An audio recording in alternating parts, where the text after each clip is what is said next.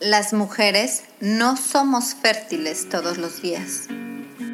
Métodos anticonceptivos. Salud. ¿Qué onda con mis periodos? ¿En dónde está mi cervix? ¿Qué es el trimestre cero? ¿Y el método sintotérmico? ¿Por qué se me antojan los chocolates? Hola, soy Vanessa Castillo, educadora del método sintotérmico, y te doy la bienvenida a Hormonas en Sintonía. Este es nuestro espacio, este es tu espacio.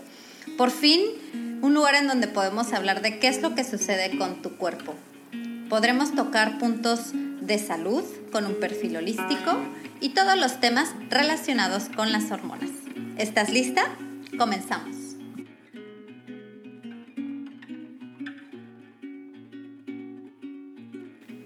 Hola, bienvenida a Hormonas en Sintonía. Yo soy Vanessa y como sabes siempre te cuento al principio del episodio en qué fase de mi ciclo estoy. Y hoy estoy en mi día número 3 de mi ciclo y quiere decir que estoy en la etapa de menstruación. Ya pasé el primer día que para mí es el más difícil, con coliquitos, no tengo muchas ganas de hacer eh, grandes actividades. Toco en domingo, así que pude estar en casita, me tomé un ratito libre y pude leer, comí rico, me apapaché, así que me siento bien después de haberme apapachado en el momento en el que mi cuerpo me lo pidió. Hoy me siento muy bien. El día de hoy, y digamos que un poquito mm, poniéndonos en sintonía con lo que está pasando, que se acercan las fiestas de disfraces y Halloween y todo esto, te vengo a platicar de las historias de terror que a veces no nos han contado y que tienen que ver con el mundo de la medicina y nuestro cuerpo. Entonces, este es el episodio número 11 y se trata de las historias de terror y el cuerpo de la mujer. Antes de entrar un poquito más de lleno con lo que son las historias de terror, ya sabes que viene Halloween, pero también si me estás escuchando en otra parte del mundo, en Latinoamérica o tal vez en, algún otro país como España, donde se habla español. Te quiero contar que si bien Halloween, Halloween pues es una tradición más que nada eh, que viene de Estados Unidos y que como es nuestro vecino del norte aquí en México, pues lo tenemos un poquito, para mi gusto, más arraigado de lo que me gustaría. A mí no me gusta mucho esa tradición y, el Halloween y los dulces, pero, pero bueno, te voy a contar cuál es una cultura o una celebración que me gusta más y que también se, está muy cercana a estos días y es el Día de Muertos. Fíjate que aquí en México celebramos el primero y el 2 de noviembre. Es el Día de Todos los Santos y el Día de los Fieles Difuntos que es, lo decimos como el Día de Muertos, es algo que viene eh, arraigado desde nuestras raíces prehispánicas, eh, diferentes culturas del México antiguo como maya, los, los, mexicas, los purépechas, lo que hacían era tener este tipo como de celebración para, eh, eran los días en los que ellos creían que retornaban las ánimas, o sea, toda la gente que había muerto, había un momento en el año, un día del año o dos días del año en, los cuales ellos regresaban a visitar a sus eh, humanos vivos. Entonces, lo que se hace y que se sigue haciendo en la actualidad y es algo muy bonito, es que se conmemora esta visita de, las ánimas por medio de ofrecerles altares, muchas veces incluye visitar cementerios eh, o incluso ofrecer una ofrenda o un altar en tu propio hogar. No tiene que ser el cementerio en donde pones una foto, pones diferentes elementos que representan eh, lo que le gustaba muy probablemente a esta persona que ya murió y y le vas a poner pues elementos como la flor de cempasúchil, que es una flor hermosa, así gordita y color naranja muy fuerte, que a mí me encanta y que además tiene un aroma muy característico. Y si algún día quieres eh, empaparte de esta tradición hermosa, te invito a que a que puedas visitar, por ejemplo, lugares del centro de México, entre ellos de los más característicos de esta tradición es el estado de Michoacán, que es mi, mi estado y que además em, a lo mejor ya tienes un poquito más de idea de qué se trata todo esto porque recientemente en el año 2017, 2017 Pixar lanzó la película de Coco, en donde es una historia un poquito, sí, con, con sus matices, ya sabes, de, de, una, de una caricatura, pero sí tiene bastante eh, sobre todo toda la, visión y los colores y la ambientalización, si es que sí se dice, de lo, de lo que sucede en este tipo de, fiestas. Así que bueno, esa es un poquito mi introducción. Yo quería que em, dejemos claros que hoy te voy a contar historias de terror porque a lo mejor eres de, tengo una amiga que le encanta que le cuenten historias de terror. Y si te gustan las historias de terror, quédate aquí, te voy a contar unas, un par de historias de terror que tienen que ver con nuestra salud y que a lo mejor mm, y que a lo mejor no habías escuchado y que es bueno, se me hace importante que, estemos informadas al respecto para que, para que no nos pase. Yo creo que lo ideal es que si hay algo que sucedió y causó algún problema, pues el saber que, que esto sucedió debería, idealmente, de evitar que vuelva a suceder. Entonces, sin más preámbulo, vamos a hablar de estas historias de terror y el cuerpo de la mujer.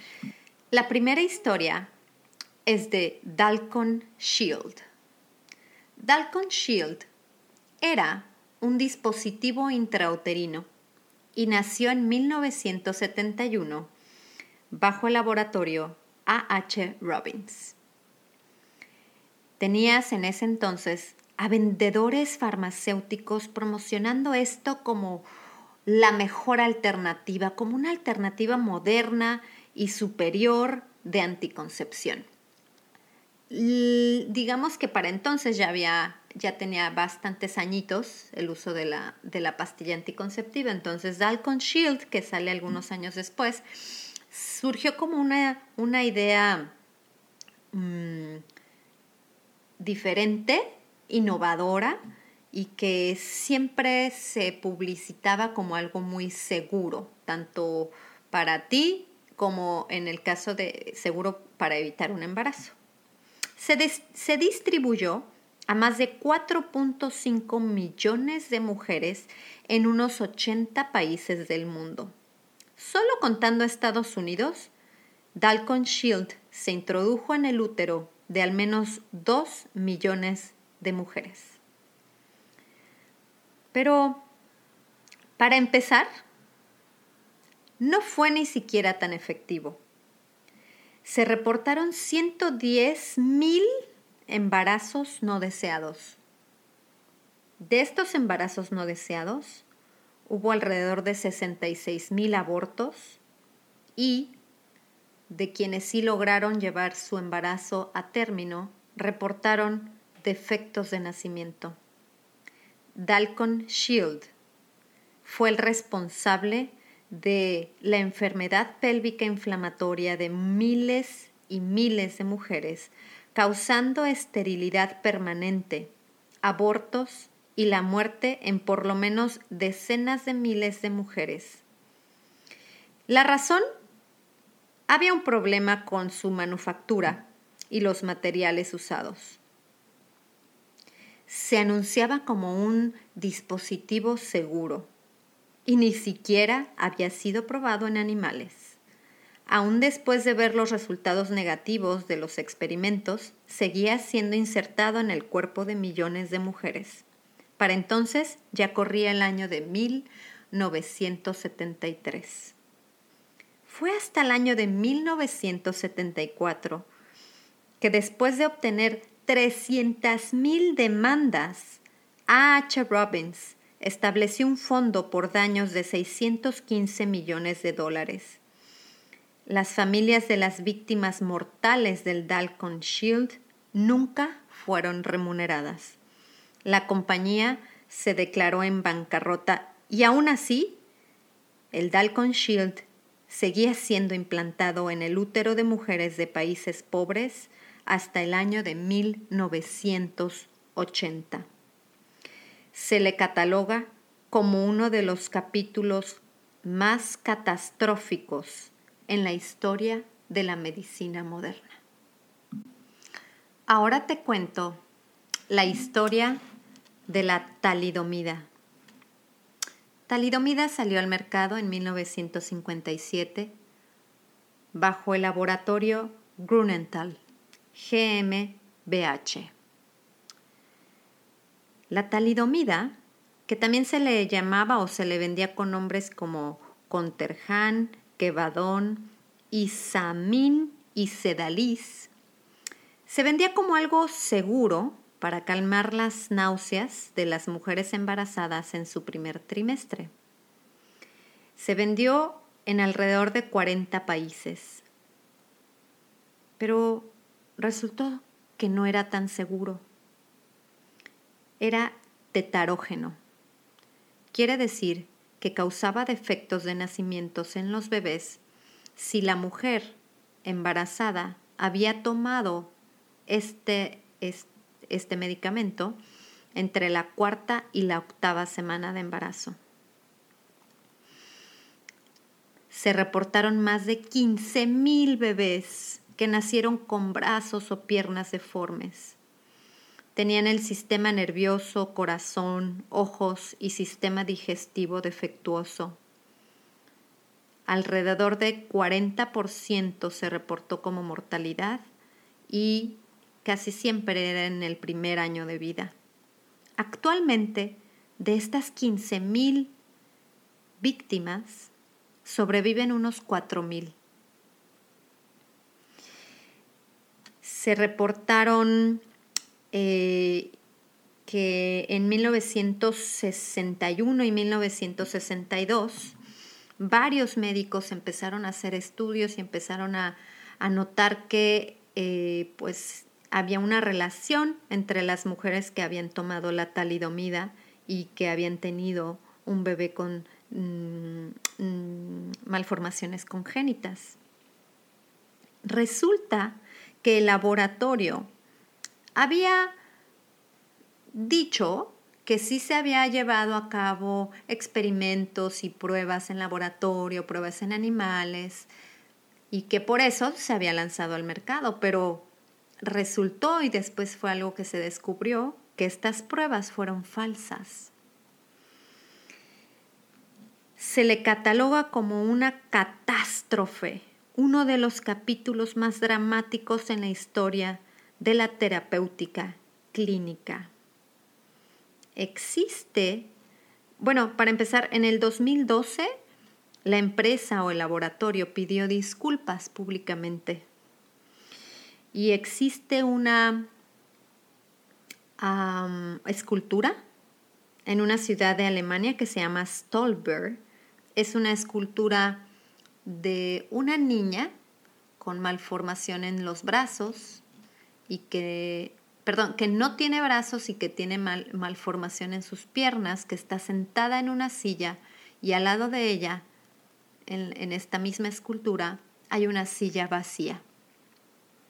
Esta es la escultura para rememorar a las víctimas de la talidomida. Ahora te cuento la historia de Escher. Escher, o en español Esure, Nació en el año o salió al mercado en el año 2002 y es de laboratorios Bayer. Se vendía como una excelente alternativa para quienes buscaban la contracepción permanente. Quiere decir que, por fin, cualquier mujer que ya no deseaba embarazarse tenía esta alternativa que era más económica, que aparentemente también era tan efectiva y además tan fácil de aplicar. Consistía de una espiral de metal que se insertaba cómodamente en las trompas de falopio. No había necesidad de intervención quirúrgica, era realizado en el mismo consultorio del doctor sin anestesia, porque aparentemente no era tan doloroso. Su efecto era causar un tipo de cicatriz y esto bloqueaba el pasaje por el cual un óvulo se encontraría con un espermatozoide. Miles de mujeres empezaron a reportar síntomas como sangrado vaginal, dolor crónico, embarazos no deseados y ojo, estos embarazos presentaban fragmentos del, del dispositivo en el útero. Empezaron a causar histerectomías, quiere decir complicaciones que llevaban a la remoción quirúrgica del útero, perforaciones en las trompas y muertes. En el año 2017 se prohibió su venta y distribución eh, primero en la Unión Europea y después, en el 2018, se quitó del mercado en Estados Unidos y el resto del mundo. Se estima que 750 mil mujeres tienen este dispositivo o lo llegaron a tener aproximadamente. Hay un grupo en Facebook, que es un grupo de apoyo, que se llama Sharp Problems y cuenta con 42 mil miembros.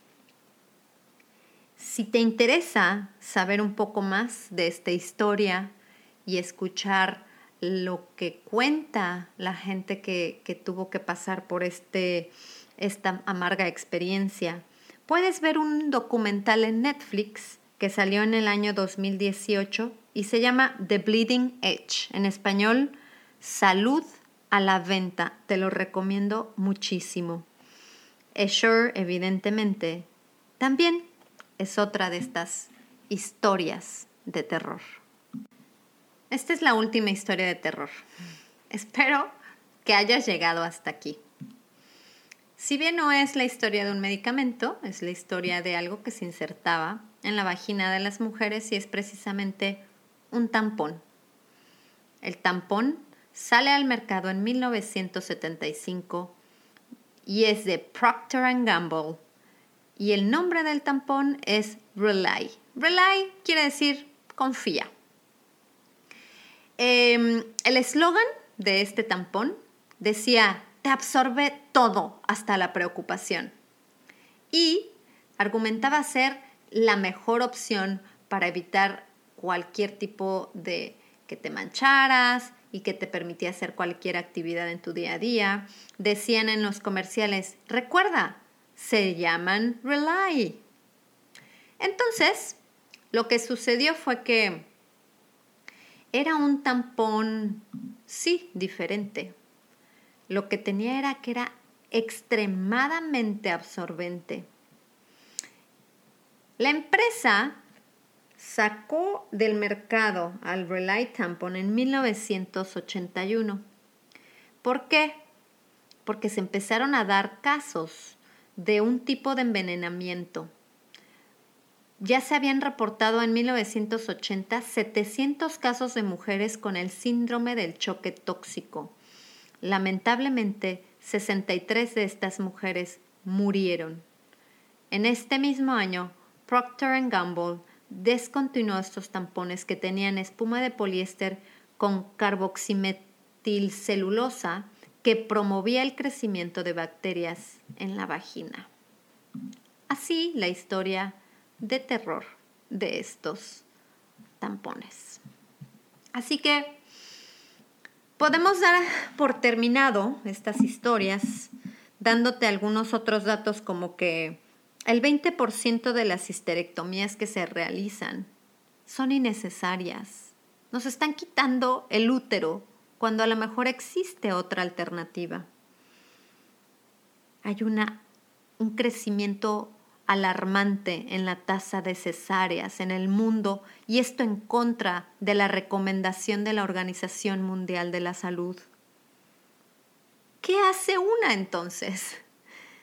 ir por el mundo sin querer consumir nada, ni meterte en nada, ni escuchar a tu médico. No, no es la opción. Pero sí es importante que, primero, de lo que sea que te estén recomendando, que te informes. Es más, cualquier alternativa en cuestión de dispositivos, en cuestión de medicamentos, busca que tenga por lo menos una historia de 10 años.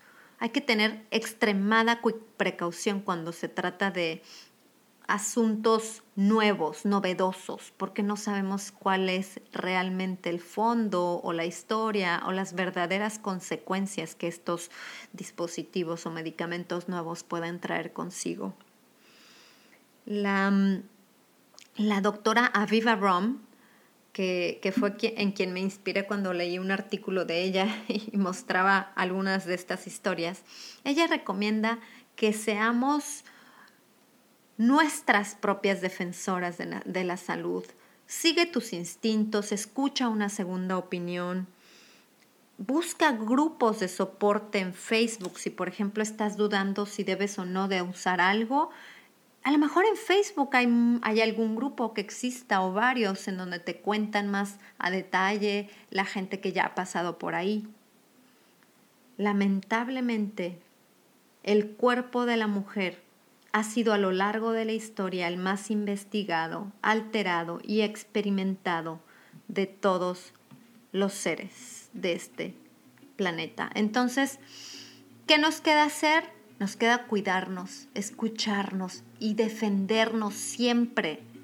No te dejes llevar por la primera opción o porque es algo que se tiene que hacer inmediatamente. No, si no es algo urgente, si es algo que te permite escuchar, eh, sí, escuchar otra opinión, investigar, hay que investigarlo, hay que investigarlo a profundidad y hay que saber de preferencia qué es lo que nos estamos metiendo en nuestro cuerpo y cuidarnos y creo que concientizar.